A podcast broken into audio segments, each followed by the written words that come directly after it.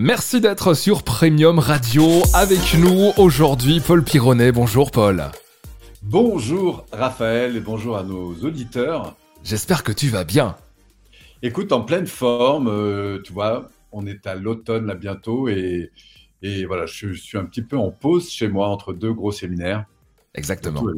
Magnifique. Euh, Paul, tu es le, on va dire, le nouvel euh, intervenant Premium Radio. On a vraiment beaucoup de chance de t'avoir avec nous. Euh, il y a différents thèmes qui vont être abordés dans cette série de podcasts. Et on va commencer avec le premier. Tu es OK? On peut démarrer? On y va? Allons-y, oui, absolument. Comment prévenir et sortir du burn-out? C'est un, c'est un thème que toi, tu voulais aborder aujourd'hui. Oui, alors prévenir et sortir du burn-out, surtout avec cette saison un petit peu d'automne, euh, enfin, quelle que soit d'ailleurs la période de l'année. Mais c'est vrai que c'est souvent une, une dimension sur laquelle on est beaucoup interrogé, cette notion de burn-out, comment le prévenir. En fait, euh, alors d'abord, qu'est-ce que le, burn-out hein? C'est un décrochage euh, momentané qui nous tombe un petit peu dessus parce qu'à un moment donné, on a un petit peu trop tiré sur la corde. Et donc, je crois que qu'on soit un entrepreneur, qu'on soit un cadre une mère de famille, enfin, très souvent, on est un peu pris par, par une course quotidienne euh, qui est très basée sur le fonctionnel. On doit, on doit se lever, on doit amener parfois les enfants à l'école, on doit aller travailler, on doit revenir travailler, faire les courses, etc. Et on court, on court. Et du coup, deux choses peuvent se passer. Soit on va se suradapter à un environnement qui n'est pas forcément celui qui nous stimule beaucoup, puisqu'il faut aller bosser. Je dis bien, il faut aller travailler. Donc, euh, du coup, on est dans cette course du devoir faire les choses, soit on est parfois euh, très porté, puisqu'on peut être aussi euh, euh, sujet au burn-out, parce qu'on est tellement porté par un projet que du coup, on y investit son temps, son énergie et tout ce, son focus, en fait, un pensée, énergie, temps et parfois argent. Et donc, du coup, on court de plus en plus à travers cette quête euh, beaucoup plus fonctionnelle en quelque sorte. Et ce qui se passe, c'est qu'on prend plus en compte finalement, eh bien, ce que nous sommes intérieurement, c'est-à-dire toute cette dimension neuro-émotionnelle. Et très souvent, c'est intéressant de voir que ce déséquilibre apparaît quand il y a à un moment donné un manque d'équilibre, on pourrait dire sur les par rapport aux différents domaines de vie. Par exemple, est-ce que je travaille plus? Est-ce que je commence à rentrer un peu tard ou de nuit à la maison?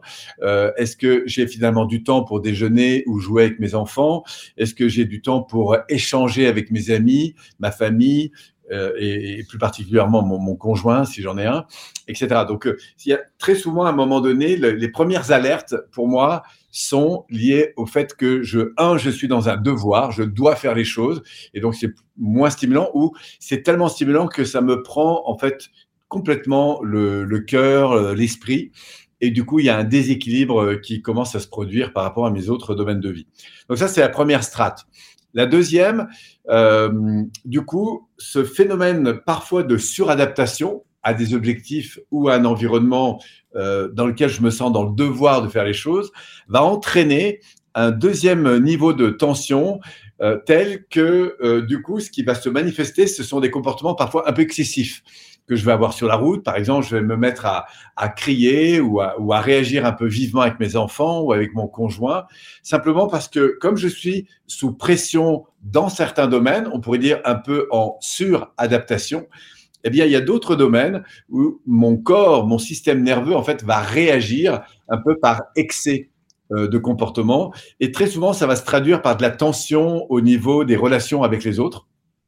Et là, ce qui va se jouer, c'est que un coup sur la, la suradaptation, un coup dans un excès d'agitation ou de propos un peu parfois agressifs, il va commencer à se construire des tensions, notamment avec mes proches, parce que c'est souvent avec eux que ça va commencer à se jouer, ou avec des inconnus quand je suis enfermé dans ma voiture et que les gens m'entendent pas. Mais je vais avoir des réactions comme ça, un petit peu disproportionnées, euh, et qui sont en fait la manifestation d'une tension intérieure. Après, le niveau 3 commence à jouer quand on a des préoccupations qui nous travaillent le soir et qu'on n'arrive pas à dormir, ou qui nous réveillent la nuit, ou qu'on se réveille le matin préoccupé. Là, on commence à jouer le, le stade un peu plus profond encore.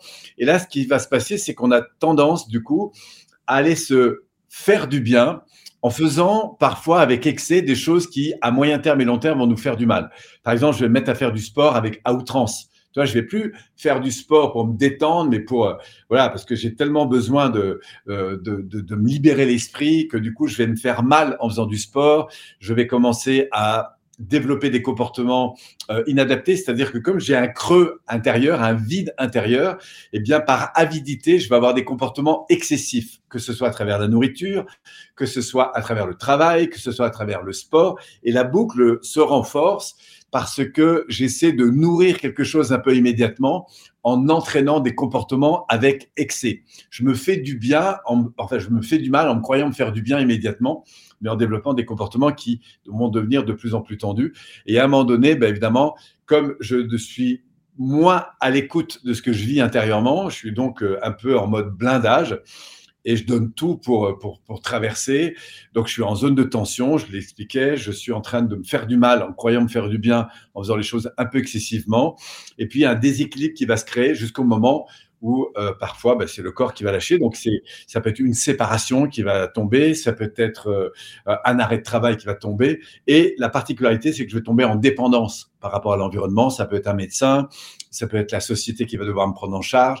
Et on voit qu'il y a eu un phénomène un peu de dégradation, euh, petit pas par petit pas, si je puis dire et qui vont faire qu'à un moment donné, bah, je vais décrocher. Voilà, donc c'est mmh. très important de relever ça, quel que soit l'endroit où j'en suis. Pour moi, la priorité pour en sortir, c'est de revenir d'abord par le corps, mais dans une dimension de plaisir. Comment je peux retourner faire du sport et de préserver le niveau de plaisir, pas de me défoncer? Si je me mets à manger des choses qui sont un peu excessives, comment je peux retrouver du plaisir et du raffinement, en fait, en quelque sorte? Donc, c'est vraiment le plaisir et le raffinement. Priorité au corps d'abord, ensuite à la capacité peut-être à se poser et arrêter de courir avec ma tête pour me revenir dans l'instant présent accueillir ce qui est et commencer à m'interroger sur la responsabilité que je prends à l'égard des comportements, des attitudes relationnelles, verbales et non verbales que j'ai avec l'environnement. Et remettre vraiment du plaisir et du raffinement, que ce soit dans ma manière de m'occuper de mon corps, de mon énergie, euh, de, de, mes pensées, de communiquer avec mes enfants, mes conjoints, etc.